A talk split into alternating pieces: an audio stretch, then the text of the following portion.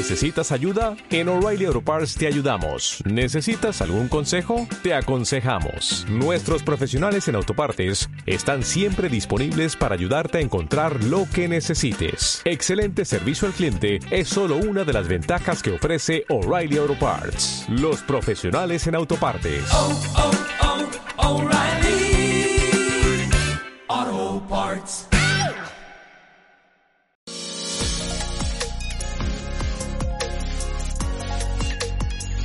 Bienvenidos a un nuevo podcast de Carlos Pérez Regenera. Quizá alguna de estas situaciones son familiares para ti. Un sobrecrecimiento bacteriano, una situación de eh, infección o afectación por cándida, por hongos, una infección parasitaria, eh, una presencia de un Epstein-Barr virus, de un citomegalovirus, de un herpes. Bien, aquí estamos para hablar hoy de esta situación en la que a muchos nos ha pasado, es muy habitual entre muchas personas que cuando no tienes una afectación por SIBO, por bacterias, es por parásitos o ese famoso Epstein-Barr virus, cetomegalovirus, herpes, cuando no es un virus. Bien, quiero eh, transmitiros eh, algo para mí muy relevante que creo que puede servir a todas esas personas que tienden a tener de forma recurrente afectaciones de diferentes patógenos, una contextualización que le pueda empoderar para entender y que pueda servir para actuar por una ruta de acción más clara. Me explico.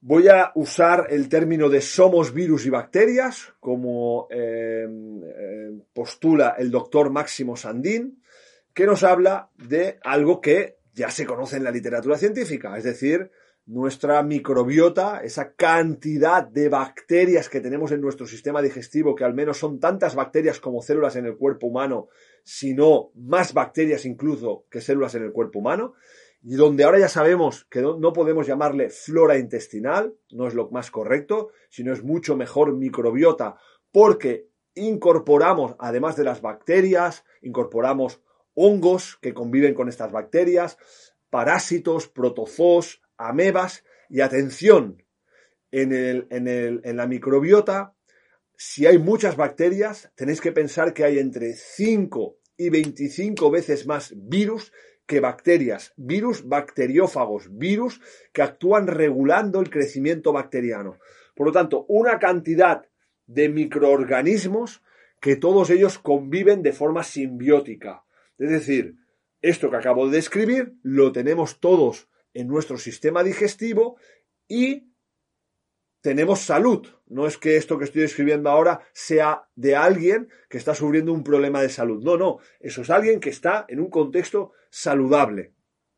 Por lo tanto, ahora explico un ejemplo muy habitual. Es como esa mujer que tiene una situación de estrés importante o que toma antibióticos por algún motivo, porque imagínate que le están tratando la boca y que a continuación le aparece una infección eh, fúngica, una infección por cándida a nivel vaginal, ¿no? Y la cosa es, no es que me haya infectado por hongos, no, no, no. Yo ya tengo en mi ecosistema hongos lo que pasa es que cuando me dan antibióticos, me reducen unas determinadas bacterias y hacen que esos hongos se sobreexpresen más. Cuando se sobreexpresan más, ya no es una cosa normal y nuestro sistema inmunitario se pone en alerta y aparece ese proceso inflamatorio. ¿Vale? Esto es una cosa corriente y habitual. Otro ejemplo es esa persona que el fin de semana eh, pues va a una boda y ese fin de semana es un fin de semana de desfase, de comer muy mal, de tomar alcohol, mucho alcohol, y al lunes se levanta con prurito anal, picor en el culo. Un prurito anal que está muy asociado con parásitos, ¿no? Y que a esa persona incluso le puede sonar porque de pequeñito los tuvo. Y cómo en ese fin de semana, de nuevo por esa mal, eh, malos hábitos tan agudos, tan intensos, acaban sobreexpresándose esos parásitos y la expresión de parásitos aparece una respuesta inmunitaria, liberación de histamina y hay ese prurito anal. ¿Te has infectado con los parásitos desde fuera? No, es, están en tu eh, son, eh, forma parte de tus microorganismos y ese contexto de estrés ha ocasionado que sobrecrezcan. También los podemos coger de fuera, es decir, un niño pequeño jugando con la tierra es tan habitual que al final tenga esos parásitos en sus heces. Por lo tanto, puede estar eh, que en un momento dado, por una situación de estrés concreto, sobrecrezcan y se expresan síntomas, como que también vengan de fuera. Ok, eh, bueno, y el otro ejemplo archiconocido sería como la situación de mala funcionalidad del sistema digestivo puede ocasionar ese crecimiento bacteriano que nos va a dar eh, inflamación, síntomas de hinchazón, diarrea, estreñimiento, etcétera, etcétera, etcétera. Muy bien. Donde estamos llegando, entonces, es a que es muy importante como conclusión que entendamos que para que aparezca un microorganismo, un patógeno que nos cause una alteración en nuestra salud, de lo que acabamos de ver, parásitos, bacterias, hongos, lo que tiene que suceder es que el contexto se desregule, se altere, se altere esa microbiota, ya sea por una situación de estrés, ya sea por una situación emocional, sea por una situación de mal descanso, etc. Eso va a causar que aparezca esta desregulación y esta expresión. Entonces, esa expresión del, patógeno. Donde vengo a referirme aquí es que cuando alguien eh, se infecta por hongos, por cándida, por ejemplo, por ese SIBO o por esos parásitos, tenemos que tener cuidado de no poner el foco de atención en tratar el bicho, porque eso sería la punta del iceberg. Es, tengo parásitos, tengo hongos. Eh, si tú solo vas a tratar con una intervención antifúngica, sea más o menos natural, más o menos química, y solo te quedas con eso, ten en cuenta que es muy fácil que pueda haber una recidiva, porque aquellos mecanismos que han ocasionado un contexto favorable para que ese bicho, para que ese patógeno eh, se sobrecrezca ese patógeno o ese, ese microorganismo, porque al final ya decimos que un microorganismo en su justa medida incluso participa en la regulación inmunitaria. ¿Eh? Es el parásito, los parásitos, los elmintos, los gusanos, en su justa medida generan una inmunoregulación. Entonces, ojo que yo usaría a partir de ahora el término de microorganismo y no de patógeno o bicho, porque yo mismo caigo en el error de usar un término que no es correcto. Por lo tanto, eh, también me viene a la cabeza el, propio Helicobacter pylori, ¿no? Y cómo la intención de actuar contra el Helicobacter pylori con antibióticos, pero sin entender cómo has llegado a generar un contexto, un terreno donde ese Helicobacter pylori, que en su justa medida era correcto, ha sobrecrecido, ¿no? Entonces, ¿cuánto de importante? ¿Por qué lo digo? Porque hay muchas personas que si solo centran el foco en esa punta del iceberg, en el tratamiento de ese microorganismo, que se entiende como es el responsable de todo y él es el patógeno, resulta que nos vienen a la consulta con mucho tiempo de evolución, donde han hecho muchos tratamientos y no han hecho otra cosa que ir empeorando. ¿Por qué? Porque en muchas ocasiones esos tratamientos que cuando son eh, químicos son eh, antibióticos y pueden dañar incluso más tu propia microbiota, claro, si, si coincidimos en muchas ocasiones donde ya partimos de un sistema digestivo que no está bien, donde ha proliferado como consecuencia de eso ese microorganismo, y sin tener en cuenta la resolución del sistema digestivo, actuamos contra el microorganismo de forma exclusiva solo con eso, es, muy fácil de entender que empiece a generarse un círculo vicioso, incluso que vaya empeorando, porque el sistema digestivo, después de todos esos tratamientos, aún van empeorando más. Pero te digo más, incluso aquellas personas que no han usado un tratamiento químico de antibióticos, sino que es natural, y el natural no tiene tanto impacto, pero cuando llevan ya un año, dos años haciendo tratamientos con un montón de suplementos, suplementos por aquí, suplementos por allá, ahora me tomo esto, ahora me tomo lo otro, y no lo resuelvo, eso al final, esa forma de tratar forma parte del propio problema. Es muy importante detenerse para poder entender y que tú, si estás sufriendo esto, deberías de poder responder a la pregunta ¿por qué me ha aparecido el Helicobacter pylori? ¿Por qué me aparece un crecimiento de cándida? ¿Por qué me aparece un SIBO? ¿Por qué han aparecido los parásitos y deberían de haber las respuestas claras, específicas y concretas y desde que tú entiendas ese proceso junto con tu terapeuta, tratar toda esa parte que va a mejorar el terreno, donde en muchas ocasiones encontramos que trabajando esa parte, ese terreno, la clínica del microorganismo sobrecrecido desaparece y después con apenas nada queda resuelto. ¿Vale? Entonces, muy importante diferenciar entre tratar solo el microorganismo entendido como un patógeno o entender el contexto que ha ocasionado que ese microorganismo sobrecrezca. Y ahora quiero añadir además eh, también la parte de virus. Eh, tenemos que saber, y estos son datos que a mí me impactaron mucho cuando, cuando conocí sobre esto, cuando decimos, cuando el doctor Máximo Sandi dice que somos virus y bacterias, ya os he justificado bacterias, también virus, porque os he dicho que hay entre 5 y 25 veces más virus que bacterias en el sistema digestivo, pero la otra cosa es que gran parte de nuestro ADN está formado por virus y retrovirus. Eh, hay un dato que es increíble, a mí me llamó mucho la atención, es uno de estos virus insertados en nuestro ADN es el responsable de producir las proteínas que forman la placenta. Por lo tanto, los virus que ¿Cómo, eh, vamos a contextualizarlo? En un litro de agua de mar podemos encontrar hasta 10.000 millones de virus. En un poco de tierra fértil podemos encontrar entre 100.000 y 1.000 millones de virus.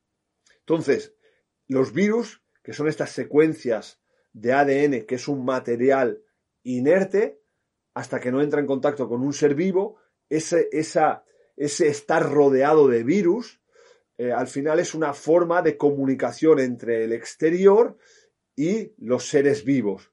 Entonces, cuando, eh, cuando interaccionamos con estas secuencias víricas, tienen, las células tienen receptores para recibir esas secuencias y se insertan en nuestro ADN.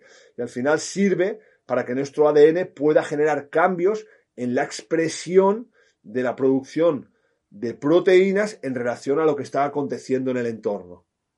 Entonces, la cuestión aquí sería, entendemos que nosotros tenemos nuestro ADN compuesto por secuencias víricas y que eh, alguien puede venir de fuera y puede contagiarnos el resfriado. Perfecto, eso lo sabemos. Pero también sabemos que hay una persona que tiene mucho estrés y que llega el fin de semana y le aparecen síntomas de resfriado cuando no ha estado en contacto con nadie que le haya podido pegar ese resfriado. Por lo tanto, como hemos hablado antes, de esos hongos, de esas bacterias, tenemos una, un contagio vírico que puede ser desde fuera, pero también uno que puede ser desde dentro, y ahora veremos el cómo. Desde dentro también puede generar una situación de eh, aparecer una, una, un resfriado común sin que me lo haya contagiado nadie. Por ejemplo, también la, enfermedad del beso, el citomegalovirus, que nos dice la enfermedad del beso, pero yo no he estado en contacto con nadie más que lo de siempre. Y ahora, ¿cómo puede ser esa enfermedad del beso, el citomegalovirus? No, no, no me cuadra. Entonces, hay que tener en cuenta que tendremos secuencias víricas y además de estos virus tan habituales que nos acompañan tanto y que prácticamente todos eh, tenemos, presentamos anticuerpos como son el Epstein-Barr virus, el citomegalovirus, el herpes, son virus que son muy comunes entre nosotros y que incluso cuando se hace una analítica y se miran anticuerpos, incluso puedes tener anticuerpos de memoria y tú ni tan siquiera te, das, te has enterado que lo has pasado ese virus, ¿no?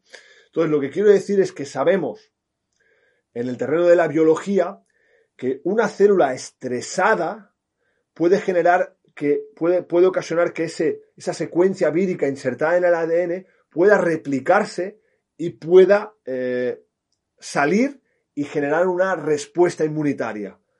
Entonces, eh, insisto, podemos eh, contagiarnos desde fuera, pero también sabemos desde el terreno de la biología como un estrés celular puede ocasionar que la secuencia vírica insertada en, en el ADN pueda replicarse desde dentro y pueda generar una una clínica de un resfriado común con una activación de nuestro sistema inmunitario sin necesariamente habernos contagiado desde fuera. Entonces, llegados a este punto, de nuevo, eh, tal como acabo de explicar para bacterias, para hongos, eh, para parásitos, también quiero hacer lo mismo para todos estos virus donde muchas veces en el terreno clínico te focalizas en esta persona está contagiada por Epstein-Barr.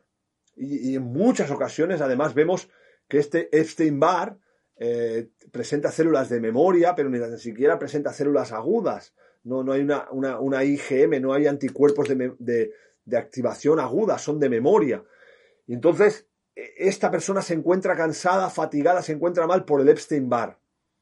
Es una mala, es un mal planteamiento, es un mal diagnóstico, eh, porque al final, si ha, acabado generando anticuerpos para Epstein-Barr, aunque sean agudos, lo que es interesante, importante, clave, entender qué ha ido aconteciendo en la vida de esa persona para que se haya alterado el contexto de tal manera que ha habido una sobreexpresión de un patógeno y en este caso de un virus.